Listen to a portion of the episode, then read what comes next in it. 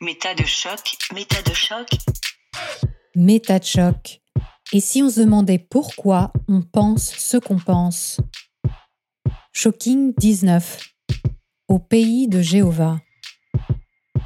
Si vous vous êtes organisé un moment pour écouter cette émission aujourd'hui, c'est que vous voulez savoir le fin mot de l'histoire de Bertrand.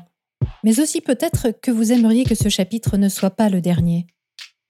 Vous savez sans doute que MetaChoc est indépendant, gratuit et sans publicité, et qu'il vit exclusivement de vos dons sur les plateformes participatives comme Tipeee. Alors merci beaucoup à celles et ceux qui ont rendu possible cette magnifique série.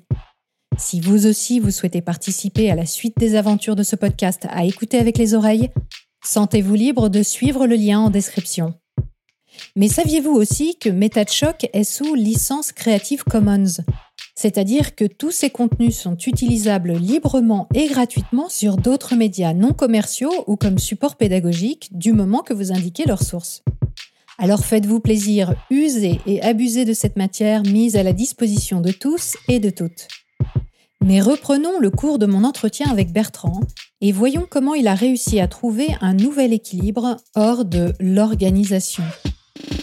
Chapitre 5 La vie d'après si tu avais eu accès à cette information sur cette différence de date dix ans plus tôt, est-ce que tu aurais réagi de la même manière? Ah non, bah non, pas du tout. Absolument pas, puisque j'avais déjà eu accès à cette information.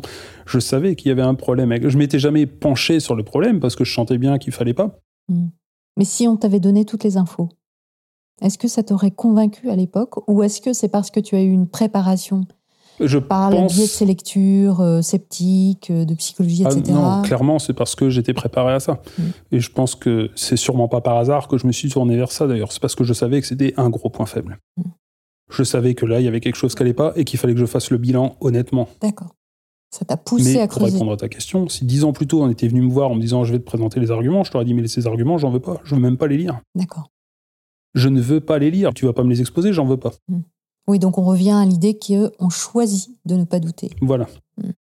Mm. Parce que je savais qu'il y avait là une faille énorme et que si je m'engouffrais dedans, le barrage s'écroulerait. Mm. Mais là, effectivement, c'est après des lectures qui m'ont éveillé à l'esprit critique. Et j'étais arrivé à l'idée qu'il fallait que j'analyse honnêtement les choses. Là, il fallait plus que j'y aille avec le raisonnement motivé, il fallait que je regarde honnêtement les arguments. Mm. Que j'arrête de chercher tous les arguments qui pouvaient valider la doctrine, il fallait aussi que je prenne en compte ceux qui l'invalidaient. Par exemple, voilà une idée que Normand Baillargeon euh, expliquait dans son livre. Le manuel d'autodéfense intellectuelle, voilà, il expliquait ça. La science, c'est pas chercher à se confirmer ce qu'on croit, c'est euh, au contraire regarder tout ce qui pourrait faire que c'est faux. Où est l'erreur?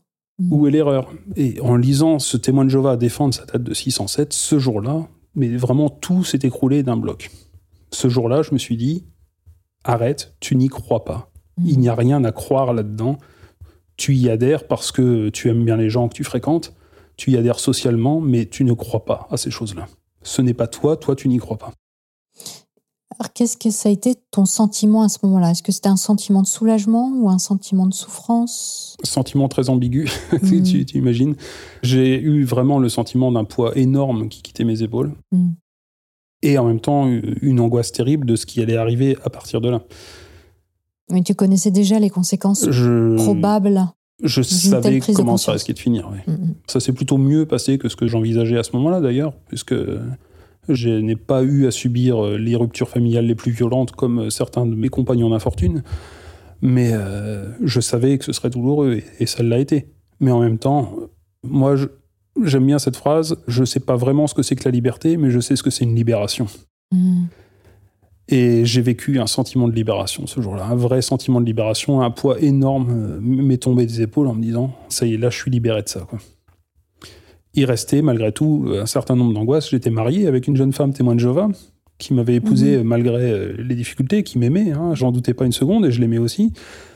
Euh, comment j'allais annoncer à ma femme que nous nous étions mariés chez les témoins de Jéhovah? Quand on se marie chez les témoins de Jéhovah, il y a un pacte implicite entre nous. Hein. On se marie chez les témoins de Jéhovah parce qu'on va rester ensemble témoins de Jéhovah. Hein. Mm, mm, mm. C'est vécu presque, comme on dit, un coup de canif dans le contrat. Hein.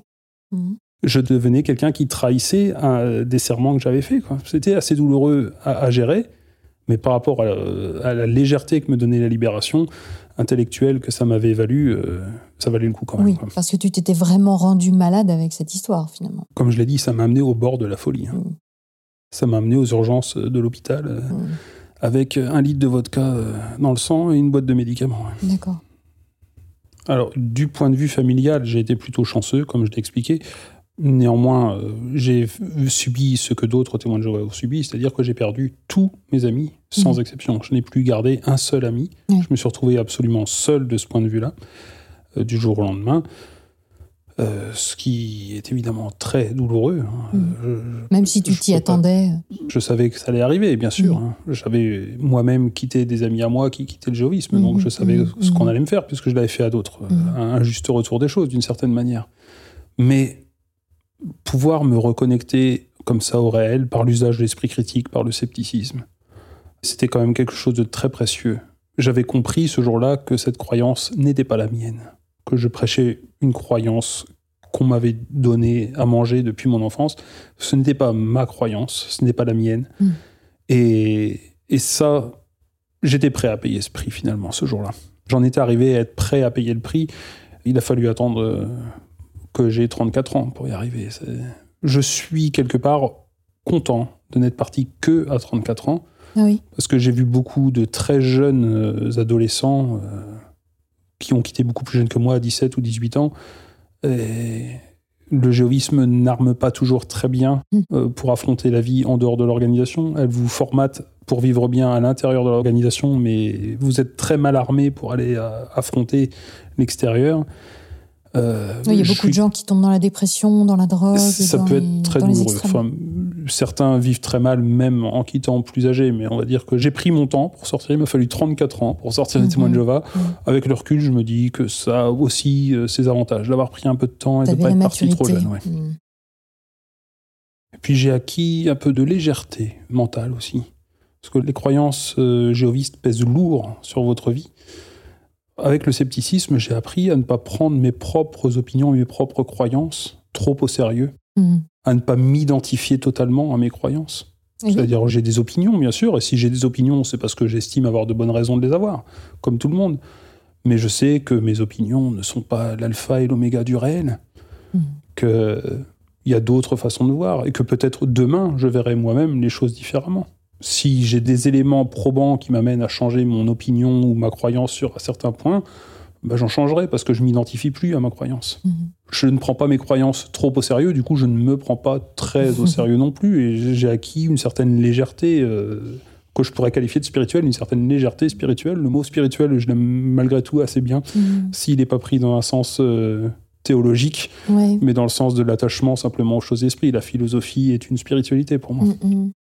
Oui, et ça c'est euh, remarquable, je dirais, parce que là tu es passé d'un système où le doute était interdit, où il y avait le plus grand sérieux qui était accordé à une croyance, qu'il ne fallait pas du tout critiquer, observer avec du recul ou quoi que ce soit, à une liberté, enfin moi quelque chose que je vois comme une liberté d'esprit, où tu t'autorises à avoir du recul sur tes propres pensées. Et ça, je dirais que c'est pas commun. Parce que comme tu le décrivais, il y a beaucoup de gens qui sortent des croyances pour tout simplement aller vers une autre croyance, vers un autre formatage, vers un autre cadre, vers une autre communauté. Et dans ton cas, il y a un plaisir, apparemment même. Oui, oui, oui, oui, vraiment. À, être dans la remise en cause, à être dans une sorte, malgré tout, d'inconfort, parce que même si on ne veut pas s'identifier à ses croyances, bah, il y a toujours un inconfort à remettre en question ses propres pensées. Et ben, écoute, euh, ce que tu me dis là, euh, je trouve ça euh, valeureux, je trouve ça. Bah, merci. Bah oui, oui, parce que c'est pas commun et, et c'est pas facile. Et surtout quand on sait d'où tu viens. Je me suis pas mal intéressé au problème des croyances du point de vue psychologique et du point de vue social. J'ai déjà cité Gérald Bronner une ou deux fois. un sociologue. un sociologue qui s'intéressait beaucoup au phénomène des croyances. Et, et de la radicalité. Et, de la radicalité aussi. Mm. Tout à fait. Des théories conspirationnistes, etc. Et il explique que la croyance n'est pas juste une doctrine, c'est aussi le rapport qu'on entretient avec cette doctrine. Mhm. L'affection qu'on a voilà. elle. Et c'est en partie en lisant ce genre de choses que j'ai compris qu'effectivement, ça suffisait pas de changer le contenu. Eh faut être aussi capable de travailler sur le rapport qu'on entretient au contenu. C'est fondamental. C'est ça qui a réellement changé chez moi. Mm. Ce que j'ai travaillé à changer, effectivement, c'est mon rapport au contenu. Oui, tu n'as pas que changé de pensée. Sous ce domaine-là que j'ai changé de croyance, mm. oui. Tu as changé de manière de penser, tu as changé de processus de pensée, et non pas d'idée ou d'opinion. Mais pour en arriver là, il a fallu que j'aille assez loin, euh, comme je l'ai expliqué, il a fallu que j'aille quand même assez loin dans la douleur avant de commencer à réaliser qu'il fallait travailler là-dessus. Je pense que un inconfort euh, très prononcé permet ce genre de changement mhm. radical, euh, permet cette entreprise et cette envie et cette curiosité d'aller vers quelque chose qui n'est donc pas simple, comme je le disais, et qui occasionne des frictions et qui occasionne de l'inconfort mais parce que tout simplement cet inconfort est anecdotique par rapport à la souffrance qu'on a pu traverser quand on a été très très loin dans la croyance, dans l'acceptation de quelque chose qui allait à l'encontre de notre bien-être, à mhm. l'encontre de notre survie, tout simplement. Donc maintenant, en tout cas, tu es sorti du mouvement. Oui et non. Ah, quelle est cette chose? Oui et non. Ah, il faut savoir que les témoins de Jéhovah sont très à cheval sur les procédures. Il faut une distinction claire entre celui qui rend un rapport, celui qui ne rend pas de rapport mensuel à la fin du mois pour pointer ses heures et que chaque euh, proclamateur est comptabilisé savamment, etc. Officiellement, je suis toujours dans les papiers des témoins de Jéhovah considéré comme étant un témoin de Jéhovah. C'est-à-dire, je n'ai jamais été exclu du mouvement. Même si tu n'envoies plus de rapport suis... Ah, non seulement j'envoie plus de rapport, mais euh, oh heureusement, je n'assiste plus à aucun office. Je n'ai absolument plus aucune pratique religieuse depuis presque 12 ans maintenant. J'ai mis les pieds dans une salle du royaume deux fois en 12 ans. C'était pour des discours de mariage. Je suis rentré dans une salle de royaume exactement comme je suis rentré dans une église pour un enterrement. Voilà, c'est quand ça concerne des événements familiaux, je peux rentrer dans une salle du royaume, ça me pose pas de problème. Mais je ne participe absolument plus à aucune activité religieuse euh, pour les témoins de Jéhovah, évidemment. Mais officiellement, je suis toujours comptabilisé comme étant un frère. Je suis un apostat de fait parce que je quitte mentalement les témoins de Jéhovah et je sais expliquer pourquoi. Je sais critiquer la doctrine, je sais critiquer les dérives du mouvement. Je suis donc un apostat d'après leur définition factuellement, mais officiellement, je suis toujours témoin de Jéhovah. Je n'ai pas cherché à me faire exclure, j'ai même cherché le contraire. En fait, j'ai cherché à ne pas me faire exclure. Alors pourquoi? Parce que ça paraît contradictoire? Tu n'as pas voulu te libérer complètement de cette organisation? Alors, à titre personnel, j'ai estimé que la libération mentale, dont j'ai déjà parlé, me suffisait amplement. Mmh. J'étais pas prêt à accepter tout de la part du jéhovisme, mais je pouvais accepter d'être comptabilisé parmi les témoins de Jéhovah, de ne pas être exclu officiellement, ni de me retirer. Certains témoins de Jéhovah écrivent un courrier pour dire je ne veux plus être témoin de Jéhovah. Mmh. J'ai jamais ressenti le besoin d'officialiser les choses ainsi. Pourquoi? Parce que j'étais marié avec une jeune femme. On n'était pas marié depuis très longtemps. En plus, hein, on était marié depuis 4 ans. Mon couple était quand même encore assez jeune à ce moment-là. Et ma femme, elle, restait témoin de Jéhovah. Et donc, tu lui as dit à elle quand même que ah, jamais... tu avais eu cette épiphanie, euh, cette réalisation personnelle Je ne lui ai pas dit en une seule fois. Hmm. Je lui ai un peu dissimulé euh, où j'en étais euh, pendant quelques mois, mais je lui avais dit qu'il y a quelque chose qui n'allait pas. Hmm. J'ai même joué un petit peu la comédie puisque j'ai envoyé un courrier au Bethel dans lequel je disais est-ce qu'il n'y aurait pas un problème avec la date de 587 par hasard? J'ai envoyé un courrier euh, à la filiale de France qui est remonté carrément euh, à la filiale des États-Unis. Mais tu es joueur Pour officialiser le fait que, quand même, j'avais un problème. Mhm. J'avais un problème avec la doctrine, qu'il y avait quelque chose qui n'allait pas. Ah ouais. J'avais étudié euh, les choses d'assez près pendant assez longtemps pour savoir qu'ils n'avaient pas de réponse. Ils avaient déjà publié les réponses qu'ils faisaient aux objections, et ces mmh. réponses ne tiennent pas la route. À partir du moment où vous ne reconnaissez plus leur autorité, les réponses ne tiennent plus la route. Mm. Si vous les considérez comme les porte-parole de Dieu sur terre, tout ce qu'ils vont dire euh, aura de l'autorité. Il y a forcément une raison derrière, ils ont raison. Si vous leur retirez le statut de porte-parole de Dieu sur terre, leurs arguments ne tiennent pas une seconde. Mm. Donc je leur laissais leur chance malgré tout. Je savais bien qu'ils n'allaient pas me proposer un truc exceptionnel, une nouvelle preuve sortie de derrière mm. les fagots qui allait me prouver que si, si, ils avaient raison euh, chronologiquement. Donc ils m'ont envoyé effectivement un courrier qui répondait pas du tout aux questions que j'avais posées, mhm. avec euh, beaucoup de littérature savante malgré tout. C'était assez rigolo, hein, des, relevés astronomiques, etc., mhm. qui validaient euh, le fait que Cyrus le Grand avait bien pris Babylone en 539. ça n'a pas de rapport direct, mais enfin dans leur chronologie ici, c'en a un, mais Mais ça répondait pas du tout aux questions que j'avais mhm, posées. Quoi. Alors c'était de la poudre aux yeux qu'ils m'envoyaient. C'était sans surprise parce que je savais ce qu'ils allaient me proposer comme réponse. Hein. De la langue de bois. Par contre, ils ont contacté les anciens de ma congrégation pour dire euh, il est un petit peu bizarre celui-là. le Bethel a envoyé ma lettre aux anciens de ma congrégation en disant allez lui rendre visite et puis essayer de le remettre un peu euh, sur le droit chemin. Les anciens de ma congrégation, c'est des braves hommes. J'avais rien contre eux. À titre personnel, j'avais pas envie de les embêter. Ils avaient pas trop envie de m'embêter non plus. Ouais. Ils n'avaient pas envie de pourrir la vie de ma femme, parce que vivre avec un refroidi, c'est le terme officiel euh, qu'emploie témoin de Jéhovah pour quelqu'un comme moi, quelqu'un qui est toujours officiellement témoin de Jéhovah, mais qui pratique plus, c'est un refroidi, et c'est très différent de excommunié. Un excommunié, on ne lui dit plus bonjour. On, le croise dans la rue, on ne le regarde pas, on, ne lui adresse plus la parole. Un refroidi, euh, si je croise des témoins de Jéhovah, je leur dis bonjour, et puis euh, voilà, on a un contact. D'accord. Bref, mais pas hostile. Quoi. Mm. Et donc les anciens, je pense, un notamment, un jeune ancien, a assez vite compris où j'en étais. C'était un gars intelligent lui aussi. Hmm. Je pense qu'il n'avait pas envie de me faire chier. il n'avait pas envie d'embêter ma femme, il a bien compris où j'en étais. Avec lui, j'ai joué à l'andouille. C'est-à-dire, il m'a posé la question est-ce que les témoins de Jéhovah, euh, tu considères qu'ils sont toujours la seule vraie religion sur Terre? À cette question, à laquelle la réponse était évidemment non, j'ai répondu je ne sais pas. Hmm. Si j'avais répondu non, je ne crois pas, devant deux témoins.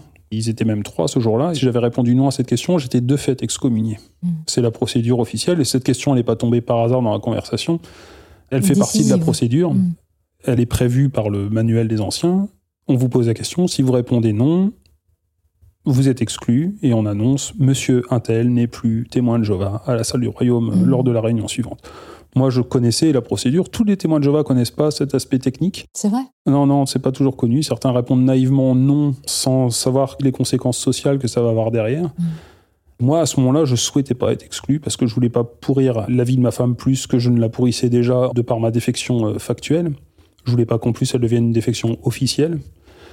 Je connaissais les règles du jeu et donc euh, j'ai répondu je ne sais pas. Je ne sais pas répondre à cette question et donc ça leur allait très bien, sauf à un qui était là, un surveillant de circonscription qui était venu me voir. Un surveillant de circonscription, c'est l'équivalent d'un évêque dans l'Église catholique, c'est-à-dire quelqu'un qui supervise plusieurs congrégations mmh, locales. Quand même, quand même. Oui, oui, j'ai eu le droit à la visite du surveillant de circonscription euh, en personne qui est venu mmh. me voir. Il change régulièrement de territoire, tous les deux, trois ans, ça tourne pour qu'ils ne s'installent pas dans leurs petites habitudes. Comme les CRS. voilà, tout à fait. Et là, celui-là, je le connaissais pas, il venait d'arriver. Et, lui, par contre, il avait vraiment envie de m'excommunier. Lui, il voulait m'exclure. Et ça l'a beaucoup agacé que je réponde je ne sais pas. Il m'a répondu oh, disant tu es comme une anguille qui fuit les questions. Et je lui ai répondu bah, pourquoi tu me dis que je suis une anguille? Tu es en train d'essayer de m'attraper Là, j'étais fier de moi. Toujours 12 ans après, je suis content de cette répartie parce que je souffre un peu de l'esprit d'escalier. Moi, j'ai plutôt tendance, après coup, à me dire Oh, j'aurais dû dire ça. Ce jour-là, j'ai trouvé la répartie idéale. Et effectivement, il n'a plus rien dit jusqu'à la fin de la discussion. Il avait essayé de me piéger, mais c'est moi qui l'ai piégé, en montrant euh, que je savais très bien pourquoi lui, il était venu. Oui, parce que c'est présenté comme une sorte de discussion amicale. Voilà. On veut t'aider, euh, on veut savoir où t'en es, peut-être te ramener un peu sur le droit chemin. Je pense pas censé être un piège. Voilà. Je pense que dans la tête des anciens qui étaient venus me voir, il y avait un peu de ça. Alors que lui, il savait exactement pourquoi il était là. La lettre que j'avais envoyée au Bethel était assez peu équivoque. Les arguments que j'opposais étaient assez sans virulence, hein, mais euh, tu posais des choses. Je posais des questions auxquelles il n'avait pas les réponses et il savait qu'il n'avait pas les réponses. Donc, euh, lui était venu pour régler mon compte et pour m'excommunier. Et il n'a pas réussi. Mais c'est là qu'on voit encore une fois que ce qui est important dans ce système, c'est de croire et c'est d'être euh, dévoué vis-à-vis du géovisme. Et que si on l'est pas, c'est bien plus grave que de faire des erreurs. C'est bien plus grave que de commettre des délits. Le ah plus grave, encore une fois, quand il essaye de te faire avouer, c'est de euh, dénoncer ou renoncer à la foi. Oui, oui, oui. Dans le géovisme, il n'y a rien de pire que de remettre, euh, enfin même plus que de remettre en question, que d'être capable de critiquer le mm. système, l'organisation. Ouais, ça, ça Il faut une soumission totale. Mm. Ça rappelle l'islam. Euh, bon, bien sûr, ça rappelle plein plein de mouvements extrémistes, etc. Mais dans l'islam, c'est une règle fondamentale. L'apostasie est un crime euh, qui mérite la mort en réalité. Mm-hmm. Donc, c'est impressionnant ce genre de raisonnement. Mais c'est pas si rare que ça, en fait. Avec cette particularité que l'islam, euh, lui, n'est quand même pas aussi centralisé que les témoins de Jéhovah. Ah bah oui, C'est-à-dire que mm. Tout le monde dans l'islam, il y a différents courants, il y a mm. différentes écoles auxquelles on peut adhérer. Il y a un espace cognitif un peu plus large en islam, mais effectivement, l'apostasie, elle, le reniement de l'islam en tant mm. qu'islam, lui. Ou de, l'existence de Dieu. Ou de l'existence de Dieu, oui. Lui est vécu un peu à la façon des témoins de Jéhovah. En pire, quand même, parce qu'on peut en mourir. Parce qu'on peut en mourir. Mais on dit c'est pire en islam parce que l'islam est politiquement au pouvoir. Mais dans la littérature jéhoviste qui, eux, les témoins de Jéhovah, ne sont jamais au pouvoir politiquement, ils n'ont pas le pouvoir de vous mettre à mort, mais ils écrivent quand même noir sur blanc que sous la loi de l'ancien Israël, les apostats, ils seraient lapidés. Et donc, à la limite, il faut qu'ils estiment heureux de ne pas être lapidés. Hein. Hmm. La peine de mort n'est effectivement jamais appliquée parce qu'ils n'en ont pas le pouvoir, mais en théorie, théoriquement, elle est envisageable. Hein. Oui, quand même, quand même. Vivement la théocratie euh, géoviste. Bon, ta mère, elle a dû quand même être soulagée de savoir que tu n'avais pas le statut d'apostat, j'imagine. Elle a dû bien comprendre que tu avais fait ce choix aussi pour pouvoir continuer à voir les gens dans ta famille. Oui, elle a compris, je pense, où j'en étais, parce que je m'en suis pas vraiment dissimulé auprès des miens. Mm. Mes proches, ils savaient où j'en étais. Autant j'ai joué au con avec les anciens, autant avec mm. mes proches, j'ai plutôt été franc. J'avais pas envie de leur mentir. Mais de toute façon, j'ai découvert ce jour-là que même si j'avais dû être excommunié, ma mère aurait continué de me fréquenter. Elle me l'a dit explicitement. Ça m'a un petit peu surpris. Ah bah oui. Ça m'a un petit peu mhm. surpris parce que ma mère... Vu son radicalisme Voilà, elle apprécie la radicalité religieuse. Elle est à la recherche continuelle de la preuve qu'elle est dans la vérité. Mais là, c'est sa limite. Mhm. Ne plus parler à ses enfants. Elle me l'a dit ouvertement. Non, jamais je renoncerai à parler à mes mhm. enfants. Et je ne comprends pas qu'on insiste à ce point-là. Elle ne risque rien, elle, de ce point de vue-là, puisque, comme on l'a déjà évoqué un peu plus haut, euh, il y a une tolérance vis-à-vis des gens qui continuent de fréquenter des excommuniés de leur famille. Il y a une tolérance zéro pour ce qui est des relations amicales. C'est-à-dire, si vous fréquentez un exclu ou un excommunié chez témoin de Jéhovah de vos amis, là, vous risquez l'exclusion, mmh. vous-même. Vous ne risquez pas l'excommunication vous-même si vous fréquentez votre enfant ou si vous fréquentez votre père ou votre mère qui est exclu. Vous ne risquez pas l'excommunication vous-même. Vous risquez euh, tout au plus d'être bloqué pour l'accès à certains privilèges. Mais par contre, ce que je constate, c'est que la pression est mise de plus en plus sur les gens pour que malgré tout, ils renient les membres de leur famille qui sont excommuniés. Mais sous quelle forme du coup? Ah bah, Sous la forme de discours aux assemblées, et sous la forme écrite dans les tours de garde, régulièrement, très régulièrement, on met la pression sur les gens en leur disant que c'est une façon de trahir Dieu, que de continuer de mm. fréquenter des membres de la famille exclus, que c'est un manque de discipline, que c'est un manque de fidélité, que ce faisant, on gâche aussi l'effet de l'excommunication, puisque le but de l'excommunication, c'est quand même de faire souffrir les gens, pour les ramener au bercail, et que cette souffrance euh, les incite à revenir. Mm et que si vous continuez de les fréquenter, bah, ils risquent de jamais revenir, quoi, finalement. Mmh. Et donc, euh, donc il y a une culpabilisation énorme. Voilà, il y a une pression euh, qui est quand même de plus en plus euh, insistante. Il y a presque plus une seule assemblée aujourd'hui où les témoins de Jéhovah n'ont pas un discours où on leur signale ça. Et dans les articles de tour de garde qu'ils étudient de semaine en semaine à la salle du royaume, très très très régulièrement, on insiste sur le fait qu'il ne faut pas fréquenter un membre de sa famille qui est exclu. Ça s'exprime sous la forme de phrases comme réfléchis bien à ce que te demande Jéhovah. Réfléchis à ce que Jéhovah attend de toi. Est-ce que Jéhovah est heureux quand tu désobéis à ce qu'il t'a demandé, mm? etc. Ce genre de phrases répétées qui instillent un, sentiment de culpabilité très fort et de responsabilité très forte vis-à-vis de ceux qui continuent. Malgré ça, pour l'instant, ma mère euh, ne cède pas à cette pression c'est tout à son honneur, je trouve. Je l'ai un petit peu écorné, donc euh, là, je, mm. je, salue euh, son courage face à mm. cette pression qui lui est mise. Et bien que je ne sois pas excommunié, elle sait que je devrais être traité comme un excommunié. Mm, Puis je le serai peut-être après cette interview, puisque je ne me cache pas précisément. je vais peut-être être reconnu, et si je suis reconnu, je serai officiellement euh, dénoncé, dénoncé et excommunié cette fois-ci, ce qui aujourd'hui ne me pose plus le moindre problème. Ce qui est quand même effarant dans cette situation, c'est que face à des gens qui sont dans la souffrance de perdre leurs proches, ils se retrouvent dans un dilemme insoluble. C'est-à-dire, soit ils voient leurs proches, mais ils sont impurs, mhm. puisqu'ils vont contre Jéhovah, soit ils suivent Jéhovah et ils ne voient pas leurs proches et ils souffrent, même s'ils se donnent sans doute d'excellentes raisons pour essayer de se dire que c'est la bonne chose à faire. Euh, c'est euh, un dilemme euh, en plus qui est créé de toutes pièces. C'est ça qui est, vu de l'extérieur, qui est Dans qui ma est belle famille, euh, ça a eu des conséquences assez douloureuses, puisque ma belle-mère étant plutôt très libérale, elle a plus ou moins imposé à mon beau-père le fait de continuer à me voir. Ah. Elle lui a pas trop laissé le choix. Elle a dit on va pas arrêter de voir nos enfants. hein. Donc, Mm, euh, mm, mm.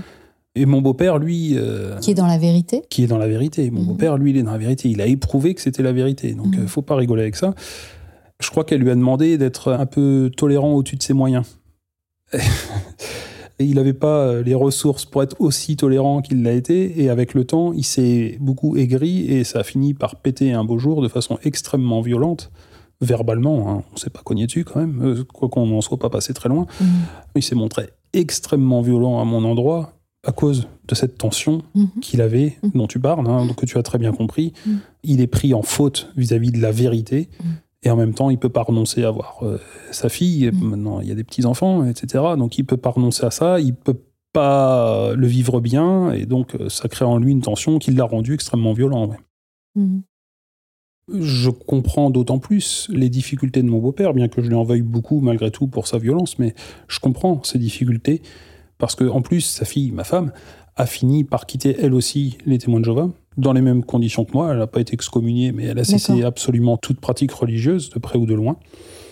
Et il l'a évidemment très mal vécu. Et- Elle est sortie en même temps que toi, du coup, elle a suivi. euh, Non, ma femme est restée témoin de Jéhovah un certain temps, 8 ans exactement. Ah ouais. On a vécu 8 ans, elle fidèle au jéhovisme et moi euh, apostat euh, de fait, euh, non exclu. Ça a dû être chaud, ça. Elle est cool, ma femme. Ouais. Ouais, sincèrement. je lui fais un gros bisou. non, non, elle est cool, ma femme. Je le vivais mal parce que je savais que je la faisais souffrir. Comme je l'ai dit tout à l'heure, euh, on avait un contrat tacite Ouais. que j'ai rompu. Et ça, c'était dur à vivre. Je savais que je la faisais souffrir, je savais que je brisais la vie sociale qu'elle avait chez les témoins de Jéhovah et qu'elle aimait beaucoup. On avait du monde toutes les semaines à la maison, ou nous étions nous-mêmes invités toutes les semaines à la maison. On avait une vie sociale très riche chez les témoins de Jéhovah. On était des gens très sociables. Et ça a été fini du jour au lendemain, ça. Pour elle. Et Pour- et pour elle et aussi. pour toi, bien sûr. Pour moi, au tout premier degré, et pour elle aussi, elle a perdu euh, tous les avantages du communautarisme étroit du jéhovisme. De temps en temps, elle voyait encore euh, des gens avec qui elle gardait des contacts. J'ai pu être invité une ou deux fois euh, moi-même chez Mhm. des témoins de Jéhovah pour prendre un petit goûter, des choses comme ça. Le contact n'a pas été rompu euh, aussi violemment qu'il l'est euh, quand il y a un excommunié. Mais euh, clairement, ma femme a quand même énormément perdu avec ma défection. Et puis, euh, je ne me suis jamais interdit de discuter librement de religion avec ma femme. C'était le truc que je voulais pas euh, tolérer au jéhovisme. Je pouvais jouer à l'andouille avec les anciens, mais avec ma femme, euh, je voulais qu'on puisse discuter librement et elle a accepté euh, ça.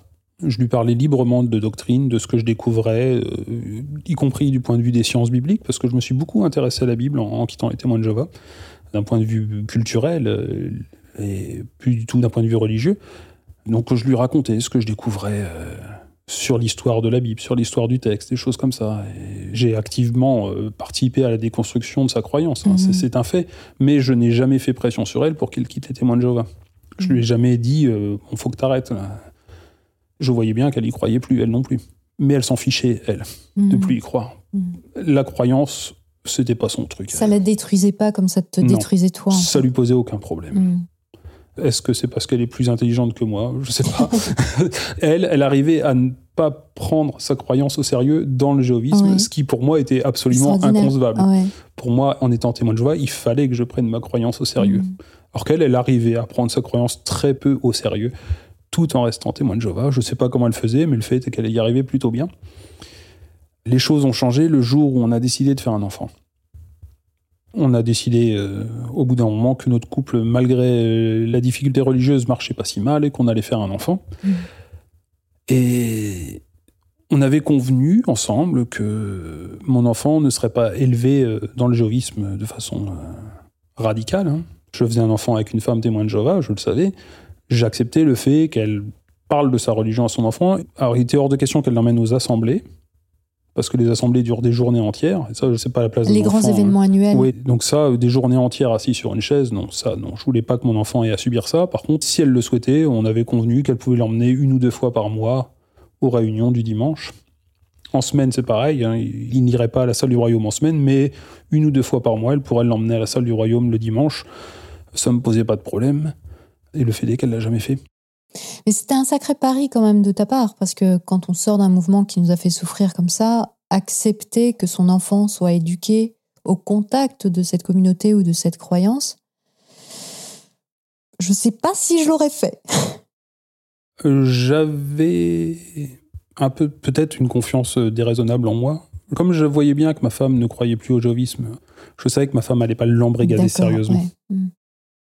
Et je savais que si on devait discuter de religion en famille, il n'y aurait pas les arguments pour construire une croyance. Euh, j'étais là, moi je connais parfaitement le dogme géoviste, je le connais parfaitement, je connais ses failles, je sais où il est fort, je sais où il est faible. Et j'avais assez confiance dans ma capacité à lui relativiser tout ça par derrière. Surtout qu'effectivement, je voulais pas qu'il fasse entièrement partie de la communauté. Hmm. C'était le petit gamin qui allait être une ou deux fois à la salle du royaume. Il n'est pas intégré à la communauté comme j'ai pu l'être moi. Hmm. Il ne devient pas un membre à part entière de la congrégation. Donc j'étais pas trop inquiet à ce hmm. sujet-là. D'autant plus légitime dans mon cas précis qu'effectivement, ma femme n'a jamais emmené notre enfant à la salle du royaume. Je crois qu'elle l'a emmené une ou deux fois en un an. Et au bout d'un moment, j'en ai discuté avec elle parce que je me suis étonné de ça. Je lui ai dit, euh, mais tu l'emmènes jamais. Pourquoi tu ne l'emmènes pas? Et elle m'a dit, je ne veux pas inculquer cette religion à mon enfant. Mhm. Et là, euh, alors j'ai dit que j'ai jamais fait pression sur elle pour qu'elle quitte le jovisme. Là, je lui ai quand même fait ce jour-là un petit peu pression sur elle en lui disant bah, oui mais si tu veux pas lui inculquer cette religion un enfant tu ne l'éduques pas que parce que tu lui dis il, t'observe quand même il voit ce que tu fais et ça compte peut-être plus encore ce que tu fais que ce que mhm. tu lui dis mhm. Si tu lui dis le géovisme j'en veux pas pour toi mais moi je vais à la réunion deux fois par semaine qu'est-ce que tu lui inculques quand même? Tu lui inculques quand même que c'est ça qui est bien à faire donc euh, il faut que tu y réfléchisses. Quoi. Tu peux pas dire je veux pas inculquer cette religion à mon enfant et toi la pratiquer activement comme ça. Il y, a un problème. Il y a une dissonance trop forte. Ton gamin il va pas s'y retrouver. Là, lui il a besoin de savoir euh, qui est sa mère, est-ce qu'elle croit, est-ce qu'elle fait quoi. Bim. Et bah oui. et ce jour-là elle m'a dit euh, oui je le sais et je vais arrêter. Ah oui. Je savais qu'un jour ou l'autre faudrait arrêter. Bon bah voilà le moment est venu je vais arrêter. Pour mes beaux-parents ça a été douloureux aussi. L'ironie est d'autant plus cruelle que ma femme a arrêté le jovisme parce qu'elle a eu un enfant, alors que mes beaux-parents, eux, se sont convertis au jovisme le jour où ils ont eu ma femme. Mm. Comme je l'ai dit un peu plus haut, ils étaient un peu hippies, ils avaient du mal à se stabiliser dans la vie, ils avaient une vie un peu de bohème. Et le jovisme, euh, c'est parfait pour vous intégrer euh, bourgeoisement dans la société. Comme on l'a dit, il faut bien présenter quand on est témoin de Jova. Donc, euh, ça a stabilisé mes beaux-parents qui sont devenus un, mode de vie beaucoup plus conventionnel. Ils ont un petit pavillon, tout ça, un petit monospace, tout ce qu'il faut pour être. voilà. Donc mes beaux-parents sont devenus témoins de Jéhovah parce qu'ils voulaient avoir quelque chose à, donner à leur enfant. Et ma femme a arrêté d'être témoin de Jéhovah parce qu'elle voulait surtout pas lui donner ça à son enfant. Donc c'est un peu cruel pour eux, mais c'est la vie. Alors, on parlait tout à l'heure de la difficulté chez les plus jeunes euh, de sortir du mouvement et d'entrer dans la vie normale, entre guillemets, dans le monde extérieur. Toi, tu l'as vécu comment? Parce que tu as quitté donc une communauté, tu disais tu as perdu tous tes amis. Qu'est-ce que tu as ressenti une fois cette libération intellectuelle, euh, psychologique, personnelle Qu'est-ce que ça a impliqué pour toi de sortir du géovisme Eh bien, oui, je me vantais un petit peu tout à l'heure euh, d'avoir acquis une grande maturité à 35 ans, mais je m'en suis pas très bien sorti, je trouve. Parce que je n'ai pas reformé de cercle d'amis vraiment autour de moi. J'ai beaucoup de mal à trouver des amis. Je ne suis pas quelqu'un euh, qui sait être un ami. J'ai appris l'amitié au sein du géovisme, c'est-à-dire des amitiés toutes faites, préfabriquées. Mm. J'avais les codes à l'extérieur du jovisme, je ne sais pas conserver des amis. Je ressens toujours ce sentiment de ne pas être comme les autres. C'est toujours là chez moi. D'avoir un vécu qu'ils pourront pas comprendre, sur lequel je peux pas trop m'étendre. Mm. Et je suis aujourd'hui quelqu'un d'assez solitaire, d'assez seul. J'ai un ami que je salue, Nicolas, bonjour. J'ai un ami proche et il s'avère que c'est aussi un ex-témoin de Jéhovah. Ah oui. On s'est rencontrés sur des. On, a ça en commun, on peut en parler. Mm. On ne parle pas que de ça, on parle de plein d'autres choses, évidemment. Hein. On a aujourd'hui une véritable amitié, lui et moi, Mais je crois qu'aujourd'hui, on peut dire que c'est mon seul ami. Mhm. Mon seul véritable ami proche, quelqu'un dont je me sens vraiment proche. Euh, et c'est le seul à qui j'arrive à, à rester fidèle parce que j'ai du mal à être fidèle en amitié. J'ai des gens qui ont recherché mon amitié, qui me l'ont montré. Ça se voyait, ils voulaient être mes amis, je les intéressais, ils me trouvaient sympa, ils me trouvaient et quelque chose en moi les met à distance. Je téléphone jamais, je les, je les appelle, eux m'appellent, mais moi je les appelle jamais. Mais, et puis après, petit à petit. Euh, après, est-ce que c'est vraiment problématique? Enfin, je veux dire, après, chacun voit dans l'amitié euh, quelque chose qui lui est plus ou moins indispensable. Euh, il y a des gens qui n'ont pas forcément besoin d'avoir beaucoup d'amis. Non, j'en souffre pas énormément. Voilà, hein. donc j'en souffre pas énormément. mais quelque part, ça te correspond aussi. Enfin, est-ce que c'est vraiment un problème? Je pense que c'est plus un problème pour mon épouse que pour moi. Hmm. C'est quelqu'un qui est très sociable, contrairement à moi. Elle a réussi à se reconstruire un, petit cercle d'amis. Bien mieux que moi. Mhm. Elle est plus sociable aussi que moi. Elle est plus en recherche, elle a plus besoin de ça. Mais il y a une chose euh, qui est évidente et qui m'est apparue immédiatement d'ailleurs, hein, quelque chose dont j'avais assez bien conscience, c'est que ce que je quittais, je ne le retrouverai pas à l'extérieur. Le communautarisme crée quelque chose entre les membres qu'il était impossible de reconstruire à l'extérieur, parce qu'à l'extérieur, on n'est pas une communauté, on a juste des amis, des connaissances. Hmm. On n'est pas des frères et sœurs à l'extérieur. Moins d'intimité quelque part. Il y a moins, voilà. Avec euh, les défauts que ça avait en matière de bavardage, on en a parlé, mais on avait quand même une vie sociale riche chez les témoins de Jéhovah. Je disais tout à l'heure que j'ai quitté Cherbourg pour arriver à Caen, dans une ville où je ne connaissais absolument personne. La semaine après mon arrivée, j'étais déjà invité chez plusieurs personnes pour prendre le repas du dimanche midi mmh. ensemble, etc. Ça, ça existe chez les témoins de Jéhovah et ces choses-là, on les retrouve pas ailleurs. Mmh. Je le savais en quittant les témoins de Jéhovah que je ne retrouverais pas ça. de toute façon, quand on quitte les témoins de Jéhovah, à moins d'intégrer une autre communauté comme le font certains, une autre religion ou une autre secte même, de toute façon, on ne retrouvera pas ce qu'on a quitté. Je le savais, ça me rendait un petit peu triste, mais comme je l'ai dit plusieurs fois, j'étais prêt à payer ce prix-là. Et j'en suis aujourd'hui euh, toujours autant satisfait. j'ai aucun regret, même si je peux avoir de la nostalgie des gens que j'ai quittés, mm. parce que je les aimais bien, ces gens-là. Hein. J'ai rencontré des gens très gentils chez Témoins de Jova, des gens que j'aimais bien et qui m'aimaient bien. Donc j'ai la nostalgie des gens, j'ai aucune nostalgie du système où je les ai croisés. En même temps, alors quelqu'un qui sort de la communauté, eh ben, il devient un traître. Il fait partie des traîtres. Donc même si on quitte parce qu'on ne croit plus, parce qu'on n'adhère plus au système, ça doit pas être évident quand même de se retrouver dans ce rôle-là. Ah bah non, c'est très douloureux. Ah ouais, comme je l'ai dit, les mots qui sont employés pour désigner les apostats chez les témoins de Jéhovah sont d'une extrême violence. Et quand vous quittez les témoins de Jéhovah, vous les connaissez, ces mots. Vous savez ce que les mmh. témoins de Jéhovah disent de vous. Vous savez ce que les témoins de Jéhovah disent de vous. Mmh. Que vous êtes euh, du fumier, que vous êtes euh, quelqu'un de haïssable. Vous savez tout ça. Quand on est témoin de Jéhovah, on, fait toujours un petit effort diplomatique avec les gens de l'extérieur. Parce qu'il faut les convaincre qu'on n'est pas sectaire. Mais quand vous êtes témoin de Jéhovah et que vous quittez les témoins de Jéhovah, vous savez bien ce qui se dit en arrière-cuisine. Mm. Vous savez bien ce que c'est la vérité du discours quand ils sont entre eux et ce qu'ils mm. disent. Et je pense que ça explique pour une bonne partie, euh, peut-être même la majeure partie, la virulence du discours des ex-témoins de Jéhovah vis-à-vis des témoins de Jéhovah, qui sont dans une situation où ils sont tellement euh, traînés dans la boue par leur mm. ex-co-religionnaire, dans leur nouvelle position, que le réflexe, c'est de rendre coup pour coup. Quoi. Et donc, des ex-témoins de Jéhovah ont parfois des discours extrêmement virulents contre les témoins de Jéhovah. Cette colère-là, je la comprends parce que je l'ai éprouvée, même si moi, euh, j'ai essayé de la penser un peu différemment d'eux et, j'en ai fait autre chose. Mais le, sentiment de colère des ex-témoins de Jéhovah qui se font traîner dans la boue dans la littérature joviste, je le comprends bien. Il y a une atteinte à votre dignité là, qui est assez grave. Oui, parce que finalement, on entre dans une société, on s'intègre dans une société euh, relativement froide, euh, voilà, du consumérisme, euh, où il y a plus trop de vie communautaire, très individualiste, etc. Donc ça, c'est un premier choc. Mais enfin, je pense que sans doute le mépris dont on peut être la victime, entre guillemets, de la part de sa propre communauté, est peut-être finalement le plus violent. Ah oui, oui, c'est... On est complètement traîné dans la boue par les gens qu'on aimait. Ah, et le pire, c'est que souvent ils continuent de vous aimer. Mm. c'est ça le pire. Mm. C'est ça le pire, c'est que l'affection qu'ils vous portaient euh, elle continue d'être là, mais vous êtes du mauvais côté. Vous êtes devenu un traître. Donc, c'est pour ça, en fait, qu'il vous, injurie et qu'il vous traîne dans la boue, c'est parce qu'ils vous aiment. Bah, c'est parce qu'ils vous ont aimé, sincèrement. Mmh et qu'effectivement, euh, ils vivent très mal votre trahison. Ce système est, extrêmement pervers parce que euh, je préfère parler du système que des gens qui sont pris dedans.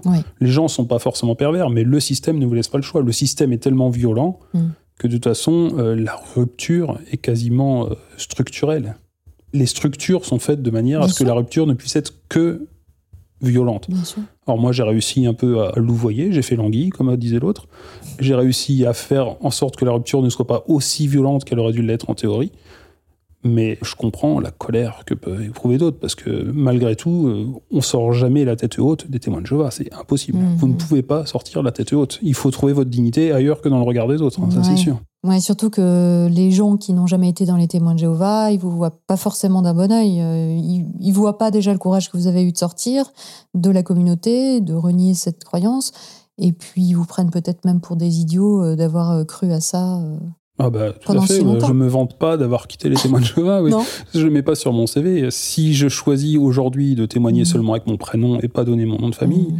c'est parce que je veux pas qu'un éventuel futur employeur, en googlisant mon nom, mmh. euh, tombe sur cette émission. J'ai pas envie qu'ils me connaissent comme étant celui qui a adhéré aux témoins de Jéhovah jusqu'à 35 ans et puis qui les a quittés après. C'est pas glorieux même si effectivement mon anonymat est très relatif, j'ai donné plein d'éléments biographiques qui fait que n'importe qui qui me connaît peut me reconnaître euh, immédiatement, mais je veux pas que mon nom soit associé euh, directement au témoin de Jova sur Google. Quoi. Alors que tu as un parcours tout à fait glorieux à mes yeux. Au contraire. Moi, j'y vois pas de gloire, mais écoute, je suis très flatté. je dis ça pour rire, mais je veux dire, euh, non, ça demande beaucoup, en fait, ce que tu as vécu. Quand tu y étais et quand tu en es sorti, une fois sorti. Malgré toute la douleur que ça m'a occasionné, ma sortie des témoins de Jéhovah reste un moment tout à fait passionnant de ma vie. J'y ai vraiment trouvé plein de choses intéressantes, qui me donnent aussi un regard euh, assez différent sur la société en général, sur les mécanismes sociaux, parce que chez les témoins de Jéhovah, les mécanismes sociaux qui sont mis en œuvre sont très caricaturaux, mais ils sont les mêmes qu'ailleurs. C'est vrai. Ils sont juste poussés jusqu'à la, ils sont juste poussés jusqu'à la caricature. Mm. Mais les mécanismes sont les mêmes qu'on retrouve partout ailleurs. Je m'intéresse un peu à la politique. Moi, je suis plutôt tendance à gauche, hein, je ne le cache pas, même si je suis pas radical en politique, pas plus qu'en religion. J'ai entendu euh, un leader politique, dont je trouvais le programme assez intéressant, du reste, hein, lors de l'élection de 2017, dire à la foule qui scandait son nom Oh non, ne faites pas ça, ne scandez pas mon nom. Et là, j'ai ri parce que j'y retrouve des mécanismes sociaux. Je me dis, ce gars est quand même tellement sûr d'être le chef qu'il peut se permettre le luxe de dire ne scandez pas mon nom. Et ça m'a fait penser à Joseph Rutherford, mm. qui a fait scander à toute la foule des témoins de Jéhovah Est-ce que vous considérez que je suis votre chef ou est-ce que c'est Jésus, votre chef? Est-ce que je suis votre chef? Et ce qui est drôle, c'est que dans la tour de garde, c'est écrit d'une voix unanime les gens crient non le gars est tellement sûr de son pouvoir sur la foule qu'il peut même faire leur dire qu'il n'est pas leur chef, à l'unanimité. Donc, chez les témoins de Jéhovah, c'est très caricatural, mais on retrouve ces choses. D'ailleurs, c'était ce qui me gênait dans ce mouvement politique. C'était effectivement un programme qui prenait l'horizontalité, et factuellement, j'y voyais pas mal le culte du chef. C'était précisément ça qui me dérangeait. Et le jour où je l'ai entendu dire ne scandez pas mon nom, je n'ai pas pu m'empêcher de rire et d'y reconnaître Mm. les mêmes mécanismes sociaux que j'avais déjà vus chez les témoins de Jova, à un autre degré, ça joue pas pareil, mais mutatis mutandis, on est quand même en plein dedans. Quoi. Ouais. C'est d'ailleurs tout l'intérêt des témoignages, euh, quelles que soient les croyances qu'on explore dans Méta Choc, c'est qu'on peut tous se retrouver dans les mécanismes, en fait, à des degrés divers, de manière différente. Mais euh, moi, c'est ça qui m'intéresse. Mais je pense effectivement que on est là dans une sorte de caricature. Hein. Dans un mouvement sectaire, on a quand même beaucoup de signes qui sont très poussés à l'extrême. Mais finalement, euh, ils dépeignent très bien les mécanismes humains et mhm. les tentations qu'on a au quotidien, en fait, d'adhérer à des solutions euh, toutes faites ou, ou effectivement à un guide, à quelqu'un qui va nous dire quoi faire. Pour en revenir à ce qu'on peut ressentir en sortant des géoïsmes, il faut bien comprendre que dans un mouvement comme celui-là, dans ce qu'on appelle une secte en général, vous avez un sentiment obsidional. C'est-à-dire ah oui, c'est-à-dire le sentiment de vivre dans une ville assiégée. Vous êtes assiégé par le reste du monde. Mm. Le reste du monde vous est hostile, donc vous cultivez une mentalité de frère d'armes avec ceux qui sont à l'intérieur de la citadelle. Mm. On est ensemble contre le reste du monde. Ils sont méchants, ils nous agressent, ils nous veulent du mal, ils veulent nous détruire, etc., etc. Et donc vous avez ce sentiment de solidarité très fort qui se noue à l'intérieur euh, de la citadelle assiégée. Et puis quand vous quittez le géovisme, vous vous rendez compte qu'en fait vous étiez dans une barricade à un seul côté. Vous arrivez de l'autre côté de la barricade et il n'y a personne. Tout le monde s'en fout des témoins de Jéhovah. C'est vrai. Il y a un peu de mépris, à la limite. un peu de mépris, un peu de un regard un peu distant. Les gens n'en ont rien à mmh. faire des témoins de Jéhovah. Alors que quand vous êtes témoin de Jéhovah, vous êtes le centre du monde. Vous êtes euh, l'énigme résolue de l'histoire quand vous êtes témoin de Jéhovah. Hein. L'histoire se joue à travers votre religion. Les témoins de Jéhovah euh, vous expliquent que le livre de l'Apocalypse dans la Bible décrit des trompettes qui sonnent euh, et qui déclenchent des fléaux sur la terre. Tout ça, en fait, les trompettes qui ont sonné, ce sont des assemblées que les témoins de Jéhovah ont tenues mmh. dans les années 20 et 30. Quoi. Mmh. Dans des parcs d'attractions, parfois. Ça, c'est un détail, mais ça, ça, ça vous À l'américaine. et quand vous passez de l'autre côté de la barricade, personne ne vous assiège. Les gens n'en ont rien à faire. Ouais. C'est l'indifférence, un vague mépris dont on a parlé déjà. Et ils connaissent même pas le message du témoin de Jéhovah, donc ils s'y opposent pas spécialement. Alors évidemment, les mouvements de lutte contre les dérives sectaires, euh, si intéressants, euh, forcément, eux ont un discours un peu virulent, mais euh, dire, le discours que ces mouvements-là tiennent sur les témoins de Jéhovah est infiniment moins violent que le discours que les témoins de Jéhovah tiennent sur eux. Mm. C'est ce dont ne se rendent pas compte les témoins de Jéhovah. L'extrême violence de leur discours sur les gens du monde. C'est un discours de haine. Il n'y a pas d'autre mot, c'est un discours de haine.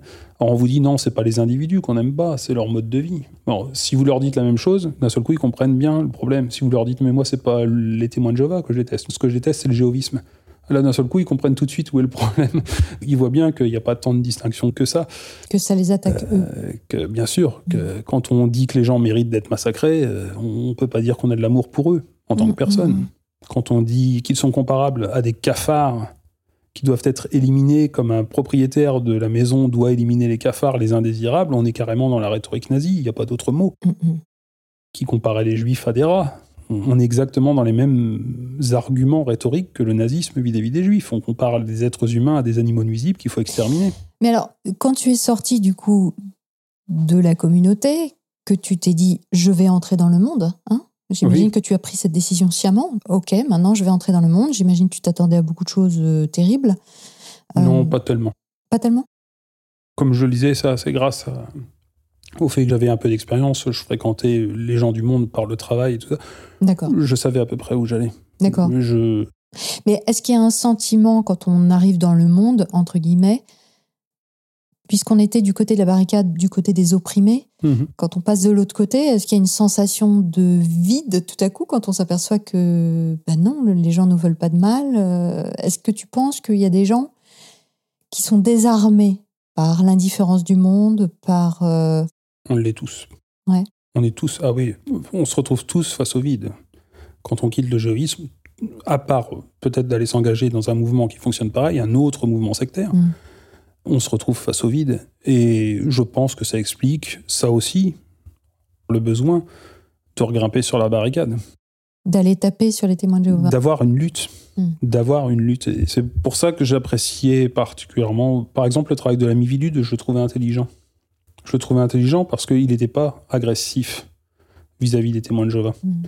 Il n'était pas non plus euh, complaisant, mais il n'était pas agressif. D'ailleurs, euh, ils ont accepté d'abandonner la logique de secte pour s'intéresser aux dérives sectaires. C'est-à-dire, on n'en veut pas à votre organisation, on en veut à des problèmes précis mm. qui se posent en son sein. Des faits qui, qui sont inadmissibles. Et je la trouve intelligente, cette approche. Même si elle est vécue par les témoins de Jéhovah comme une agression, de toute façon. De toute façon, mm quoi que vous fassiez contre témoins de Jéhovah, c'est vécu comme une agression. Donc, euh, de leur côté de la barricade à eux, ça change pas grand-chose. Enfin, si, quand même un petit peu. Ils préfèrent ça que le gouvernement russe qui les met en prison en ce moment, ce qui me paraît pas très intelligent. Hmm. Mais je pense effectivement, il y a ce problème de ceux qui se retrouvent face au vide de l'autre côté de la barricade et qui ont envie de regrimper à la barricade hmm, hmm. parce que le côté lutte était intéressant. J'écoute pas beaucoup les émissions de témoignages d'anciens membres de secte, bien que là j'y participe activement, mais surtout pas à la télévision, parce que je les trouve toujours euh, mises en scène de façon un peu sensationnaliste, un peu dans le pathos. Je suis pas très très client de ce genre de choses. J'en ai écouté une un jour parce qu'une de mes amies Facebook euh, témoignait dedans. Donc par curiosité, j'ai écouté et j'ai eu le témoignage d'une jeune femme qui n'était pas du tout témoin de Jéhovah, qui était dans un autre mouvement sectaire et qui a expliqué qu'elle trouvait sa vie fade depuis qu'elle était sortie. Et je comprends parfaitement ce qu'elle veut dire. Oui. Elle trouve sa vie fade. Elle a aucune envie de retourner euh, dans un mouvement de cette nature-là, mais effectivement, elle a le sentiment d'avoir vécu quelque chose d'assez fort. Et qu'aujourd'hui, euh, la vie est beaucoup plus normale, beaucoup plus fade, et je comprends parfaitement ce qu'elle exprimait là. Mm, oui, je pense que c'est comparable euh, à des témoignages d'anciens drogués de drogue dure qui disent Bon, ben voilà, j'en suis sorti parce que ça pouvait plus durer, mais je mhm. trouve plus de goût, je trouve plus les sensations, les expériences que j'ai pu vivre. Combien de drogués ne voient aucun intérêt à, la relation amoureuse euh, ou, même à la sexualité, etc. Parce mhm. qu'ils ont vécu des choses qui sont tellement inouïes que même s'ils ont décidé d'en sortir, finalement, euh, même les choses qui sont décrites comme les expériences les plus fortes dans la vie, etc. C'est pour ça que je donne l'exemple de l'amour ne les atteint pas. Et ça, c'est très compliqué, effectivement, à gérer, du coup, et de se dire, est-ce que ça vaut vraiment la peine? Est-ce que ça vaut vraiment la peine d'avoir une vie qui ne soit plus euh, si extraordinaire ou si euh, hors du commun ou à part Mais c'est là, je trouve que un peu de légèreté, un peu d'humour, un peu de recul, mhm. ça fait quand même beaucoup, beaucoup de bien. Mhm. Être capable de, de voir les choses avec un peu plus de légèreté, de moins se prendre au sérieux, c'est quand même euh, quelque chose qui vous aide à avancer dans cette étape où vous vous retrouvez face au vide derrière la barricade à un seul côté. Oui, parce que ça permet d'explorer des choses nouvelles, mhm. en fait. Je pense que c'est ça. Ça permet de se dire que non, on ne connaît pas tout, que oui, il y a plein de choses à découvrir, même sur soi-même. Finalement, ah il y, a beaucoup de choses à découvrir. L'effet de Kruger euh, fonctionne à plein quand vous quittez Témoin de Jéhovah. Vous tombez au fond du trou euh, de l'ignorance. Par exemple, j'ai exprimé le fait que je m'intéressais beaucoup à la Bible. Quand j'ai quitté les Témoins de Jéhovah, j'étais persuadé de connaître la Bible parfaitement.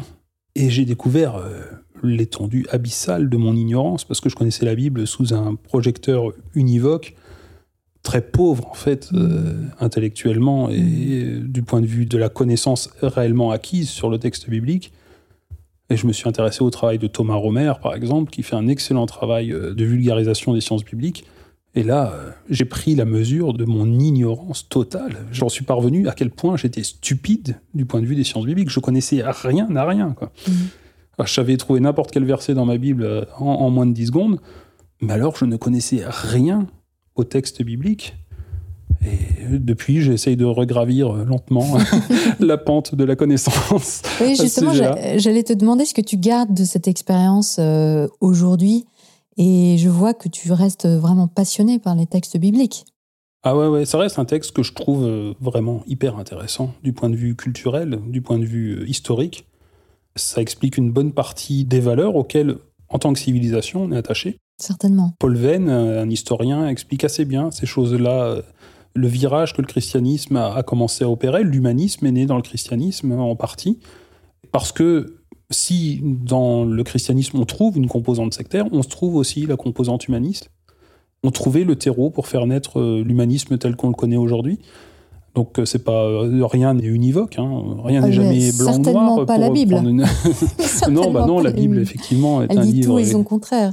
Voilà. Et moi je trouve l'étude des textes absolument passionnante, même si je les lis effectivement aujourd'hui avec un œil complètement agnostique.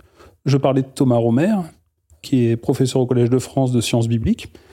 Aujourd'hui, je suis incapable de vous dire si cet homme-là est croyant ou pas. Je n'en sais rien. Je sais qu'il est détesté par les évangéliques, qui le trouvent libéral, et chez eux, c'est un gros mot. Mais euh, ce personnage vous donne des cours euh, sur les sciences bibliques tout à fait passionnants. Enfin, moi, je le trouve passionnant parce que c'est mon centre d'intérêt. Mais euh, je suis incapable de vous dire s'il est croyant ou pas, parce qu'il aborde les textes d'une façon totalement neutre, historique, mhm, scientifique, mhm, mhm. Et je trouve ça tout à fait passionnant. La Bible reste de fait, factuellement, c'est le livre de ma vie, c'est le livre qui aura marqué toute ma vie. Et donc le connaître aujourd'hui sous un aspect tout autre que ce que j'en ai connu, relire des textes que j'ai récités bêtement pendant des années pour découvrir d'un seul coup ce qui est vraiment écrit. Il y a des perles dans la Bible là, par moments. Quand vous l'avez lu de façon littérale, et que vous relisez le texte, le livre des juges, c'est énorme, où on vous dit que Yahvé donne la victoire aux Hébreux dans les montagnes, mais que dans les plaines, il n'a pas réussi parce que les soldats d'en face étaient trop bien équipés militairement et que donc euh, ils n'ont pas pu avoir la victoire. On y trouve une certaine naïveté par rapport à la théologie plus tardive qui fait d'Yahvé le Dieu suprême euh, du monde tout entier. Et là, on se rend compte que dans la Bible, il y a des moments où c'est un Dieu tribal, c'est juste le mhm, Dieu des mhm, montagnes. Mhm que dans la plaine, son pouvoir diminue, il n'est pas capable de donner la victoire à son armée parce qu'en face, ils ont des chars équipés de faux, quoi. Voilà, c'est, je trouve ça formidable de relire ça avec les yeux euh, débridés et la liberté de comprendre enfin ce que vous lisez. Et vis-à-vis des autres témoins de Jéhovah, des gens qui sont restés, par exemple, dans le mouvement, est-ce que tu as une démarche vis-à-vis de ces gens-là? Je fréquente un peu les réseaux sociaux euh, d'ex-témoins de Jéhovah avec un seul objectif. C'est certainement pas d'aller chercher quelqu'un chez les témoins de Jéhovah et de l'extraire. Parce que je sais le prix qu'il a payé à la sortie et chacun doit le payer. Euh, si je sors quelqu'un des témoins de Jéhovah, c'est pas moi qui vais payer le prix. Mm, mm. Il sera tout seul le jour où il passera de l'autre côté de la barricade, comme on disait. Ce jour-là, il sera tout seul. C'est lui qui devra payer le prix et moi, je ne prends pas cette responsabilité de sortir quelqu'un qui n'a pas envie de sortir. Par contre, à partir du moment où quelqu'un est sur le chemin de la sortie, qu'il est en train de se diriger vers la porte, euh, là, j'ai bien envie d'être là pour lui tendre la main, mhm. lui donner des billes, mhm. lui donner un peu de mon expérience. C'est aussi dans cet esprit-là que je fais ce genre d'émission. Je lui fais partager mon expérience. Voilà comment ça s'est passé pour moi. Ça se passera pas comme ça pour toi, évidemment. Mhm. Tu vivras ta vie euh, à ta façon, mais aider les gens en phase de sortie, oui, ça, je pense que c'est important. J'ai eu des gens qui m'ont tendu la main quand je suis sorti. Euh, j'essaye de tendre la main à mon tour à ceux qui sortent sans jamais chercher à faire sortir quelqu'un par contre. Très bien, eh bien écoute, je crois que nous allons passer à la minute stupide. La minute stupide. La minute stupide. Alors Bertrand, quelle est la chose la plus stupide que tu aies faite de toute ta vie? Je savais que ce moment allait venir. C'était écrit. Et j'y ai réfléchi. Et la première chose qui m'est venue à l'esprit, c'est mais mon Dieu, je n'ai que l'embarras du choix. Ah oui?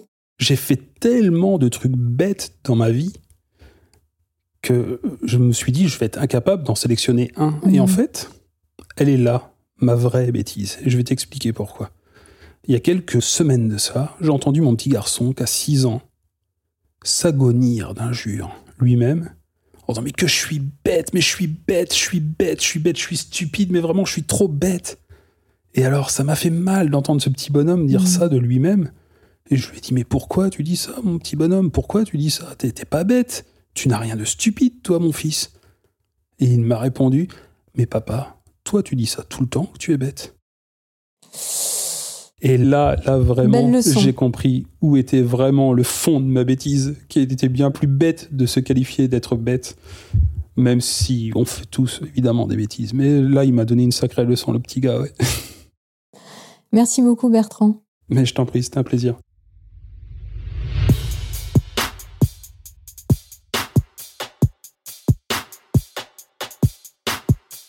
Et c'est ainsi que s'achève cette série.